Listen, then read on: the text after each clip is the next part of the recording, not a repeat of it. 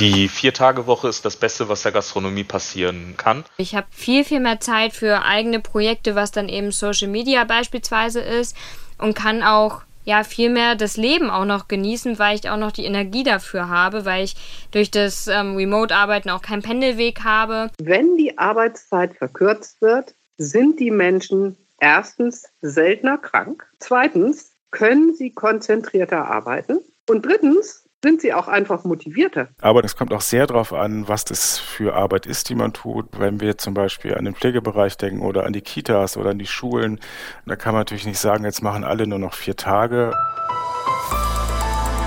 Familientreffen. Ein Podcast von NDR Info. Willkommen zu einer neuen Folge. Ich bin Julia Meyer. Ich bin Marika Williams. Hallo. Und es geht um ein Thema, mit dem sich wahrscheinlich ganz viele von euch schon mal beschäftigt haben. Es geht um die Work-Life-Balance, also das Gleichgewicht von Arbeit und Privatleben. Das gut hinzubekommen, wie man das schaffen kann, das ist die Frage. Denn viele wünschen sich mehr freie Zeit für sich, für die Hobbys, für die Familie und weniger Arbeitszeit. Am liebsten würden die Deutschen 32 bis 35 Stunden pro Woche arbeiten, sagen Umfragen. Ein Vollzeitjob, das sind bisher aber 38 bis 40 Stunden, oft auch noch mehr. Wie gut lässt sich der Wunsch nach mehr Freizeit also umsetzen und wie wirkt sich das auch aus, wenn wir mehr Freizeit haben? Das sind so die Fragen, mit denen wir uns in dieser und auch noch in der nächsten Folge beschäftigen wollen. Und ja, wir schauen uns natürlich auch an, ob dieser Wunsch nach einer guten Work-Life-Balance ein Stück weit auch eine Generationenfrage ist, also vom Alter abhängt. Eine Menge Fragen, Marika. Erstmal würde mich interessieren, warum hast du dich mit diesem Thema denn überhaupt beschäftigt? Also es ist tatsächlich ein bisschen, wie du schon meintest, Work-Life-Balance ist irgendwie in aller Munde, jeder redet davon. Und ich habe gerade so im vergangenen Jahr gemerkt, dass bei mir doch äh, ein starkes Ungleichgewicht geherrscht hat. Also ich habe viel am Wochenende gearbeitet oder auch an eigentlich freien Tagen. Das ist ein Stück weit als Selbstständige auch der Standard.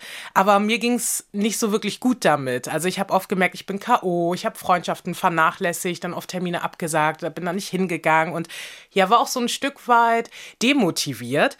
Und gleichzeitig hatte ich immer so im Kopf, okay, stell dich nicht so an, Marika, ne? Andere Leute arbeiten noch viel, viel mehr. Arbeiten gehört irgendwie auch zum Leben, ne? Dazu auch viel arbeiten, das kenne ich so von meinen Eltern. Und da habe ich irgendwann mich einfach gefragt, wie machen andere Leute das? Also wie organisieren die ihre Work-Life-Balance? Ja.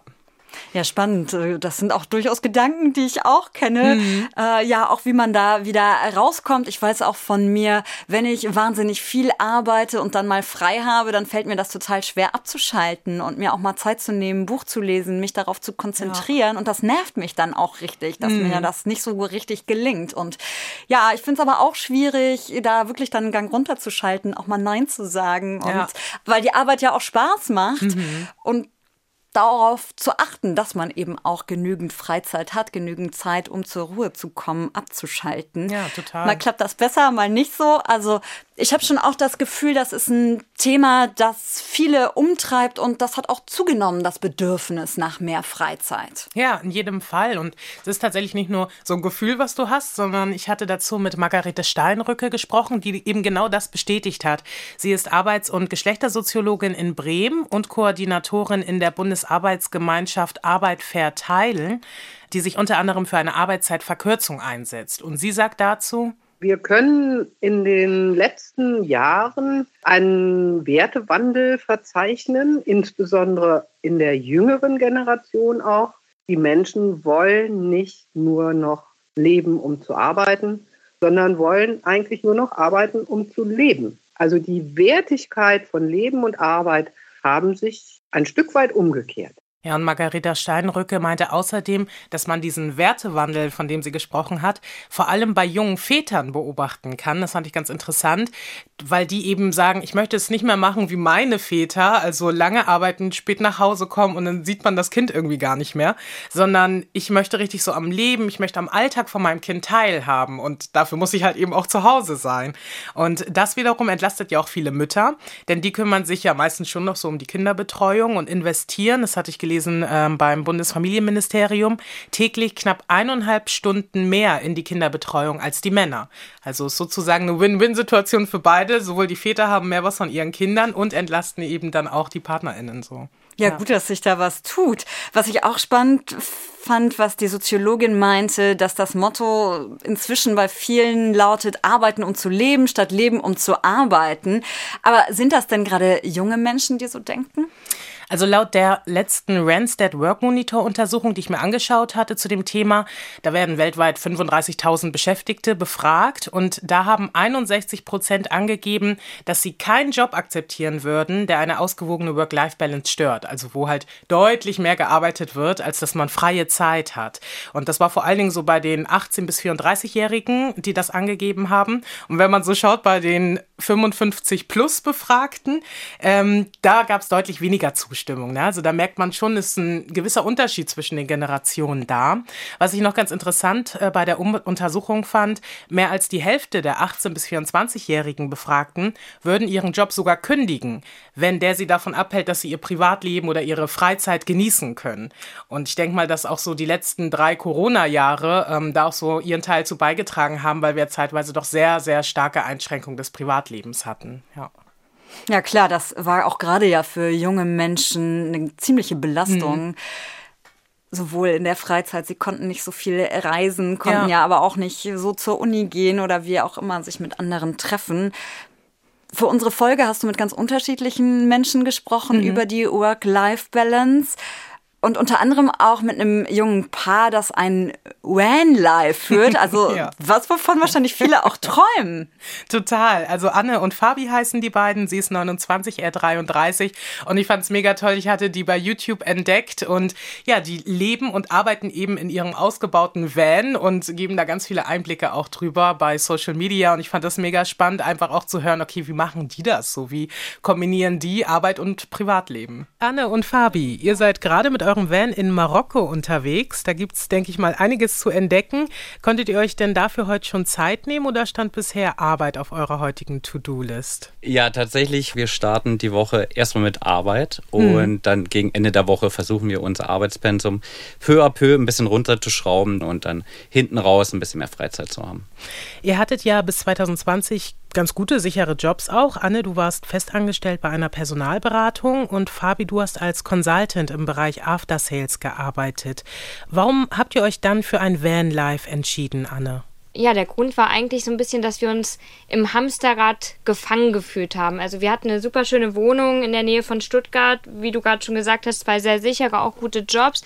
War eigentlich auch alles soweit okay, aber irgendwie haben wir uns gegenseitig so ein bisschen aus den Augen verloren, ähm, sind so ein bisschen im Hamsterrad untergetaucht und dann haben wir gesagt, wir wollen jetzt einfach mal ausbrechen, wollen noch mal ein bisschen zusammen die Welt entdecken und deshalb wollten wir eigentlich nach Australien. Dann kam die Pandemie und unsere Pläne wurden über die, ja, über den Haufen geworfen. Mhm. Und der Van und die Vanreise war dann eigentlich so ein bisschen der Plan B.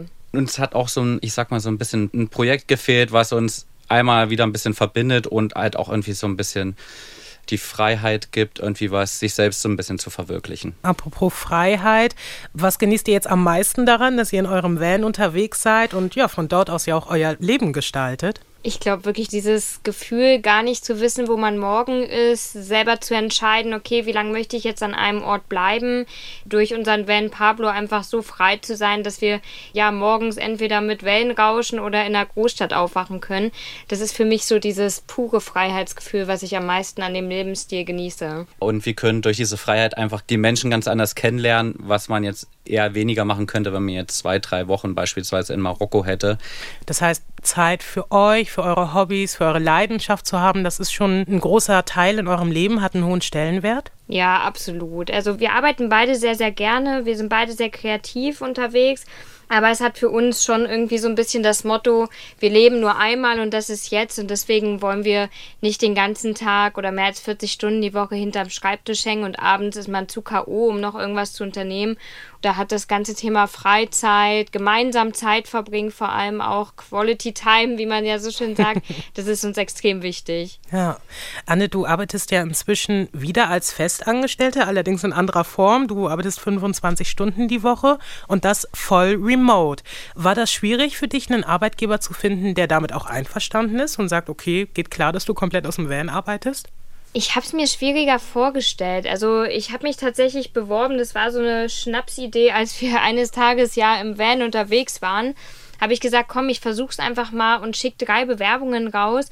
Am Ende konnte ich mich zwischen zwei Jobangeboten entscheiden und war aber einfach von Anfang an total ehrlich. Also ich habe da einfach mit offenen Karten gespielt und gesagt, dass ich gerne aus dem Van heraus arbeiten möchte und mein Arbeitgeber ist aus der IT-Branche, die sind da sehr, sehr offen und ähm, ja, haben sehr flexible Arbeitsmodelle. Und bei uns gibt es sowieso Homeoffice-Verträge, mobile Arbeitsverträge. Deswegen war das gar nicht so schwer, wie wir es uns anfangs vorgestellt hatten. Hm. Wie gut gelingt es dir dann auch ganz praktisch gesehen in der Woche, deine Arbeit und Freizeit aufzuteilen? Weil gerade wenn ihr ja auf Reisen unterwegs seid, ist wahrscheinlich nicht immer sofort möglich, sich an den Laptop zu setzen und die nächsten Arbeitsaufgaben abzuarbeiten. Ja, das stimmt. Also wir haben da eine ganz gute Routine entwickelt. Also ich starte eigentlich wie, wie damals auch, als ich ins Büro gegangen bin, ziemlich klassisch morgens zwischen halb acht und acht mit der Arbeit und mache es dann wirklich so, dass ich bis zum frühen Nachmittag dann konstant durcharbeite und dann einen schönen freien Nachmittag genieße, wo wir noch was unternehmen können, irgendwie eine Stadt erkunden können oder ähnliches. Und den Unterschied im Vergleich zur klassischen 40-Stunden-Woche merke ich extrem. Also ich habe viel, viel mehr Zeit für eigene Projekte, was dann eben Social Media beispielsweise ist und kann auch ja viel mehr das Leben auch noch genießen, weil ich auch noch die Energie dafür habe, weil ich durch das ähm, Remote-Arbeiten auch keinen Pendelweg habe. Aber es gehört natürlich schon ja eine Selbstdisziplin dazu und eine, eine, hohe Motivation. Also man muss da vom Typ Mensch einfach auch sehr eigenorganisiert sein, ähm, darf sich natürlich auch nicht von irgendeinem schönen Ausblick ablenken lassen oder denken, Mensch, ich würde jetzt lieber gern surfen gehen da muss man einfach die Persönlichkeit auch für haben. Aber ich arbeite jetzt meistens Montag bis Mittwoch die meisten Stunden ab, Donnerstag dann noch ein bisschen und freitags arbeite ich meistens nur noch ein bis zwei Stunden, wodurch wir dann auch wirklich wie ein langes Wochenende jede Woche haben. Also es klappt extrem gut. Mhm. Ja, man muss aber auch sagen, der Arbeitsalltag hat auch irgendwie für uns immer ein Stück weit Sicherheit gegeben und auch irgendwie hat uns was gegeben, in dem wir uns wieder verwirklichen können. Und das reine Reisen, das hat uns auf Dauer, glaube ich, dann auch nicht befriedigt erledigt. Fabi, du kümmerst dich ja als Freiberufler um eure Social-Media-Kanäle, auf denen ihr ja sehr cool auch zeigt, wie euer Van-Leben aussieht. Eine Festanstellung kam für dich jetzt nicht wieder in Frage. Also mir hat auch mein Job davor Spaß gemacht. Aber es war doch schon eher so, ich sag mal, der klassische Bürojob. Und jetzt kann ich mich natürlich mit unserem YouTube-Kanal, mit unserem Instagram, mit den ganzen Projekten, die wir nebenher machen, auf eine ganz andere Art und Weise ausdrücken und entfalten. Welchen Anspruch habt ihr denn so an Arbeit? Also wie sollte Arbeit für euch sein, Anne? Mm, also jetzt mittlerweile, ich glaube, früher hätte ich das noch anders beantwortet, sollte Arbeit für mich absolut flexibel sein. Also ich könnte mir nicht mehr vorstellen, dass ich ein, für einen Arbeitgeber arbeite, der mir sagt, okay, du musst jetzt zwischen 9 und 17 Uhr arbeiten jeden Tag, musst jeden Tag ins Büro kommen, aber auch dass ich selber entscheiden kann, von wo ich am besten arbeiten kann. Also sei es jetzt zu Hause oder wenn man auch mal ähm, eine Vacation macht, irgendwie aus dem Ausland arbeitet oder jemand, der gerne ins Büro geht, dass so ein Arbeitgeber da ja die persönlichen Ansprüche von seinen Arbeitnehmern erhört und, und da auch diese Flexibilität dann ermöglicht. Das ist, glaube ich, für mich mittlerweile so das wichtigste Kriterium an einen Arbeitgeber. Hm. Ist das bei dir auch so, Fabi? Ja, auf jeden Fall. Es kommt noch so ein bisschen der Aspekt hinzu, dass ich mich gerne kreativ austobe, also dass ich mich da ein bisschen entfalten kann und mehr Aufgaben übernehmen kann, die in einer Festanstellung vielleicht bei mir jetzt nicht möglich gewesen wäre.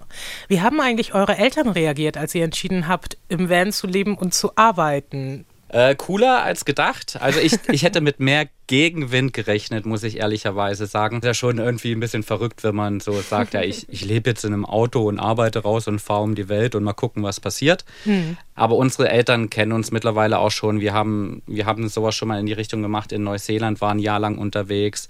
Ich habe schon mal ein halbes Jahr in Istanbul gelebt und wir waren eigentlich schon immer auf Reisen, würde ich mal behaupten.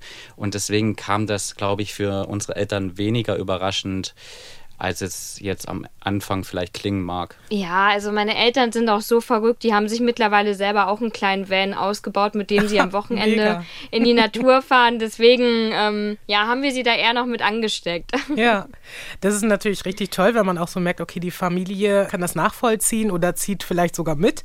Jetzt gibt es aber ja auch bei einigen die Meinung, junge Generation, die sind arbeitsfaul, die sind nicht mehr so motiviert und auch nicht mehr so willig, viel zu arbeiten. Wie denkt denkt ihr beide über diese Meinung? Also ich kann die Meinung nicht so nachvollziehen, weil, also ich kann es nur aus unserer Perspektive sehen und wir sind sehr motiviert und wir arbeiten sehr viel. Ich glaube, in den letzten zwei Jahren hatten wir keine Woche frei, also komplett frei. Ich glaube, dass, dass dieses Missverständnis kommt halt einfach dadurch, dass wir viel reisen, wird das bei vielen als Urlaub verwechselt. Und dieser, dieser Konflikt zwischen, ah, die sind ja nur am Reisen, die haben nur Urlaub und die arbeiten in Wirklichkeit viel, das ist schon für manchen nicht so nachvollziehbar. Mhm. Auch wenn ich mich mit, mit Kollegen oder wenn wir uns mit Freunden austauschen, dann merkt man einfach, dass so unsere Generation und die nachfolgenden, die legen einfach viel mehr Wert darauf, ähm, das Leben zu genießen und eben nicht nur möglichst viel Geld anzusparen. Deswegen habe ich das Gefühl, dass sich eher die Prioritäten verschoben haben. Also dass die Leute eher sagen, ich muss jetzt keine 40 Stunden mehr arbeiten, um happy zu sein, sondern man, man rechnet sich ein Minimum aus, was man natürlich an Geld braucht jeden Monat. So haben wir es auch gemacht und wie viele Stunden man pro Woche arbeiten muss, um sich das Leben so zu finanzieren, wie es einen glücklich macht.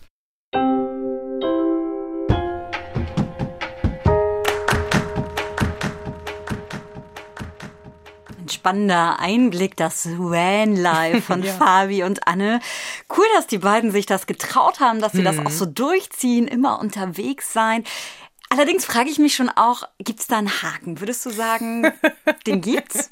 Also ich habe die beiden später dann auch noch mal gefragt gehabt, ähm, ob sie denn sagen würden, das ist jetzt so die perfekte Work-Life-Balance, die die beiden leben. Und da haben sie eben trotzdem auch gesagt, perfekt würden sie es nicht bezeichnen, so, sondern sie sind zufrieden jetzt in diesem Moment, aber auch so ein Blick auf die Zukunft beispielsweise, wenn es auch darum geht, wenn die beiden Familie gründen wollen oder so, ne, da kommen ja noch mal andere Fragen, die mit reinspielen. Und da haben sie schon gesagt, da würden sie es vielleicht dann nicht mehr unbedingt so machen oder man wird es ja dann doch noch mal etwas anders gestalten, diese Art des Lebens und Art des Arbeitens. Also ich glaube, so das ganz Perfekte findet man am Ende dann doch nicht, sondern man muss dann irgendwo Kompromisse machen. Und wenn ich auch so mir das vorstelle, ich finde auch, es klingt total schön, wie die beiden das leben und man merkt auch, dass, dass ihnen das Freude macht und dass sie das schön finden, mit diesem Van unterwegs zu sein.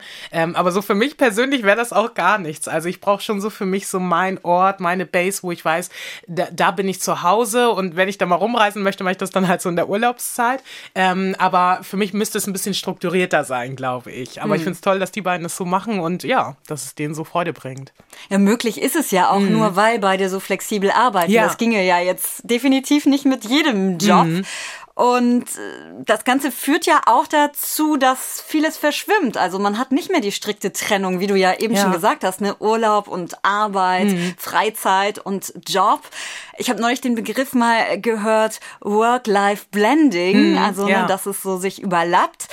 Das ist ja auch beim Homeoffice häufig so. Man erledigt zwischendurch mal noch die mhm. Wäsche, hat seinen Arbeitsplatz in der Wohnung zu Hause. Finde ich für mich persönlich auch schwierig. Also mhm. ich bin ganz froh, dass ich doch in der Regel in der Redaktion bin, dass ich auch den Austausch da wirklich vor Ort mit meinen Kolleginnen und Kollegen habe. Wie ist das bei dir? Ähm, ein bisschen anders tatsächlich. Also ich habe viele Freunde und auch mein Mann ist da so wie du, der sagte auch, nee, also wenn ich zu Hause bin, dann will ich da Privatleben haben und Arbeit ist halt dann im Büro.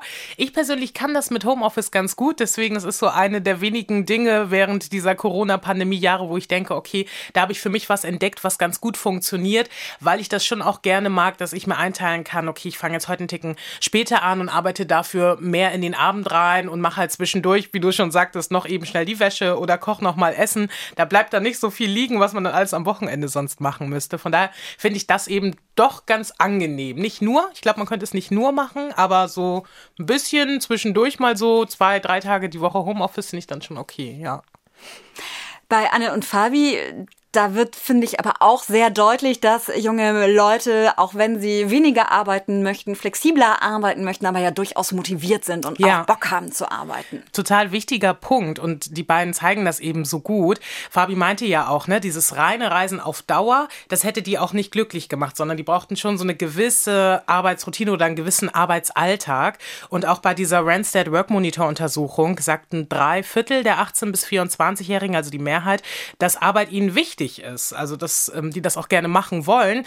Nur für viele stimmt halt die Form der Arbeit nicht. Ja. Aber da ändert sich ja gerade auch wirklich eine Menge. Homeoffice wird immer normaler, immer mehr machen Homeoffice. Manche ja wirklich sogar komplett, andere teilweise. Auch immer mehr Unternehmen bieten das auch an.